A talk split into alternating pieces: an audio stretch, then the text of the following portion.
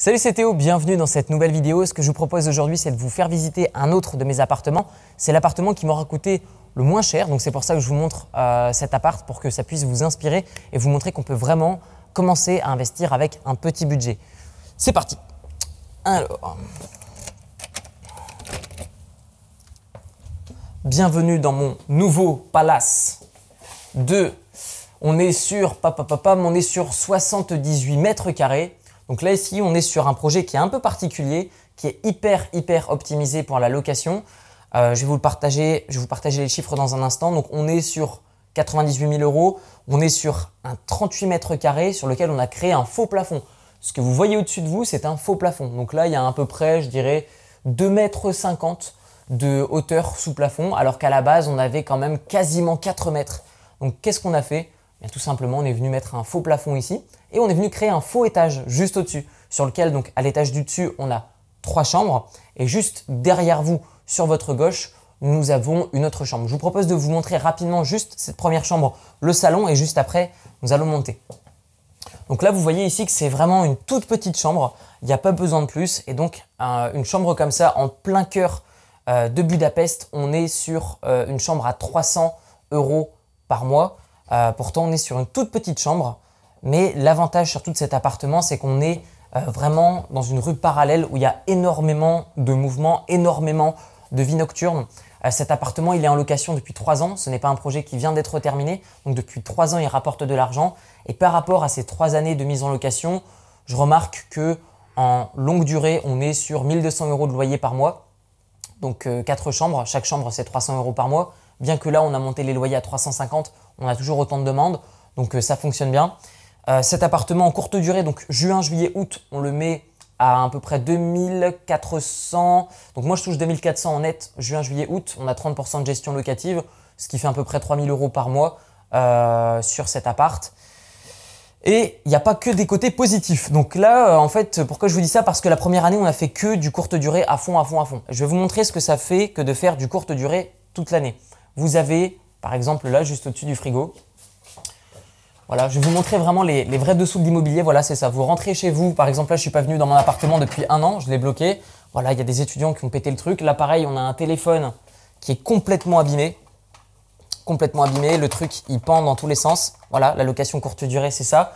Je vais vous montrer également ce que c'est la location courte durée. La location courte durée, c'est des draps qui se sont fait couper. Voilà, je sais pas pourquoi, euh, je reviens dans mon appart, des draps coupés comme ça, c'est moche. La table, pareil, il y a des traces qui semblent pas euh, s'en aller. Là, pareil, une trace sur, euh, sur le canapé qui semble pas s'en aller. Là, pareil, regardez, on est dans une rue où il y a donc du, passage, une très grosse vie nocturne. Donc les mecs reviennent, ou les nanas reviennent de boîte de nuit, ils veulent se, remettre un petit verre dans la tronche, ils arrivent, bam, ils boivent, machin, bam, ils posent son verre, et évidemment, ils ne nettoient pas et ça laisse une grosse trace. Qu'est-ce que je peux vous montrer d'autre euh, de la réalité, par exemple? Bah regardez, le mec qui est complètement bourré, qui vient de se rentrer euh, chez lui tout seul ou accompagné, il est bourré, qu'est-ce qu'il fait? Regardez bien mon pied.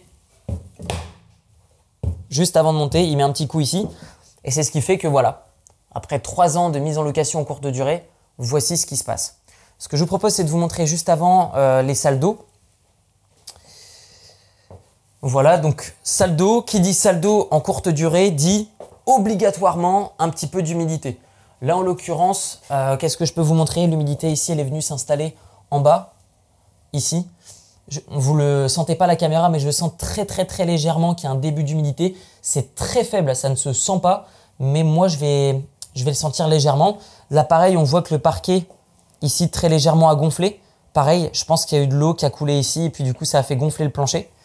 Euh, je vais vous montrer juste ici, si vous rentrez avec moi dans la salle de bain. Vous voyez, donc toute petite salle de bain. Là, par contre, euh, là, vraiment, l'avantage, c'est qu'on a une très très bonne équipe de nettoyage. Donc, euh, c'est super clean. Puis, c'est difficile d'abîmer ce genre de choses. Puis, les gens viennent surtout ici pour voilà, se nettoyer, etc. Par contre, ce que l'on peut voir, c'est qu'ici, les personnes, elles font pas vraiment attention au, au drap. Ça, en l'occurrence, ça coûte que dalle. Donc ça, on va pouvoir le changer vraiment, euh, ça coûte rien du tout. Et je trouve que ça a vraiment un effet euh, très important. Moi, j'arrive, je vois ça, je trouve ça pas très propre. Ce que je vous propose, c'est qu'on retourne dans le salon et que je vous explique maintenant un petit peu euh, d'autres inconvénients au fait d'investir uniquement dans le court terme. Je pense qu'investir dans le court terme, c'est bien en termes de rentabilité, Vous le voyez, hein, en, court terme, sur cet appartement, je vais gagner 2400 euros par mois, alors qu'en long terme, je vais gagner que 900 euros par mois. Vous allez me dire, Théo, pourquoi est-ce que tu, euh, durant les trois mois, pourquoi est-ce que tu doubles pas ta rentabilité? Donc là, ce bien-là, déjà de base, en faisant 9 mois par an longue durée et 3 mois par an courte durée, on est déjà sur plus de 12% de rentabilité nette après impôt. En l'occurrence, sur cet appartement, je vais payer 15% de gestion et avec quelques réparations, Là, en l'occurrence, c'est pas très grave. Hein. Tout ce que je vous montre, par exemple le canapé, les rideaux, etc. Euh, c'est bon, c'est pas l'appartement qui est complètement à refaire. Puisque de toute façon, les réparations que je vais venir apporter à cet appartement vont être déduites de mes impôts. Donc en fait, je ne paie strictement aucun impôt sur les revenus que je vais générer sur ce bien immobilier. Par contre, je dois retirer 15% de frais de gestion. Donc vous le voyez, hein, je gagne ici donc 1200 euros par mois de loyer en longue durée. Vous retirez euh, les 15%, on est à, peu près à quelque chose comme 900 euros par mois. Donc vous allez peut-être me dire pourquoi est-ce que Théo tu le mets en, en longue durée uniquement?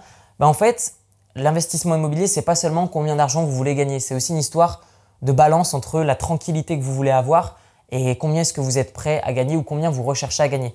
Moi personnellement, je préfère avoir plus d'appartements, certes que ce soit plus long et que ça me rapporte moins, mais vraiment avoir beaucoup moins de problèmes. Cet appartement, il est donc en mise en, il est mis en location depuis plus de 3 ans. Euh, vous voyez, on n'a pas trop apporté d'amélioration à cet appartement ça suffit, il rapporte, mais il y a quand même des petits soucis. En l'occurrence, cet appartement, je l'avais acheté, donc projet terminé, à un investisseur. Donc la personne est arrivée, elle a géré tout le projet de A à Z. Et du coup, euh, ce qui s'est passé, c'est que euh, donc moi je l'ai acheté, il était déjà totalement rénové. Il y avait même des locataires déjà à l'intérieur les premiers mois. Donc je l'ai racheté, excellent. Cependant, faites attention, il a failli m'arriver quelque chose. Donc euh, ce que j'ai fait, c'est que avant d'acheter l'appartement, je demande toujours un document pour dire qu'il n'y a pas de dette sur le bien immobilier. Par exemple, admettons que là, ce n'est pas le cas, mais admettons que vous avez un building avec un ascenseur à l'intérieur. Si par exemple, euh, la copropriété a décidé de, demander euh, l'argent pour financer l'ascenseur au proprio, eh bien en l'occurrence, euh, si la personne vend et que moi derrière j'achète, si je m'étais dit ok, j'investis que 100 000 euros, j'arrive et on me demande 5 000 euros pour un ascenseur, vous comprenez bien que pour tout le monde, ça ne peut pas forcément bien matcher surtout si vous avez fait un emprunt immobilier. Donc du coup, vraiment faites attention à ça. Moi, je me souviens, je suis allé donc chez l'avocat, j'ai demandé à vérifier s'il n'y avait pas d'aide sur le bien. Il n'y en avait pas. Pourtant, après l'avoir signé, après l'avoir acheté, il y a des propriétaires ici qui m'ont donné une lettre, qui m'ont envoyé une lettre, enfin qui ont envoyé la lettre à l'agence de gestion qui me l'a ensuite retransmise, qui me disait voilà, il y a une dette sur le bien, vous n'avez pas payé la copropriété depuis autant de temps, etc. Donc il faut payer tous les mois de retard que vous aviez. Moi, je viens d'arriver, j'ai dit écoutez les cocos, voici un document qui dit que sur le bien, il n'y a aucune dette. Euh, donc moi, je ne vais pas payer euh, ce que n'a pas payé l'ancien propriétaire. Donc euh, voilà, ça c'est très bien fini. moi, j'ai simplement mis en relation l'ancien proprio et le, la, copropriété. Et du coup, c'est tout, il m'est rien arrivé de plus. Mais vraiment, faites bien attention à ça. Quand vous achetez un bien immobilier, que vous voyez que l'affaire est quand même vachement belle, faites attention qu'il n'y ait pas une dette sur le bien. Ça coûte rien d'aller voir l'avocat ou juste au moment où vous allez signer l'acte d'achat, d'inclure dans le, contrat de vente qu'il n'y ait aucun, euh, aucune dette sur le bien et qu'il n'y a aucun vice caché.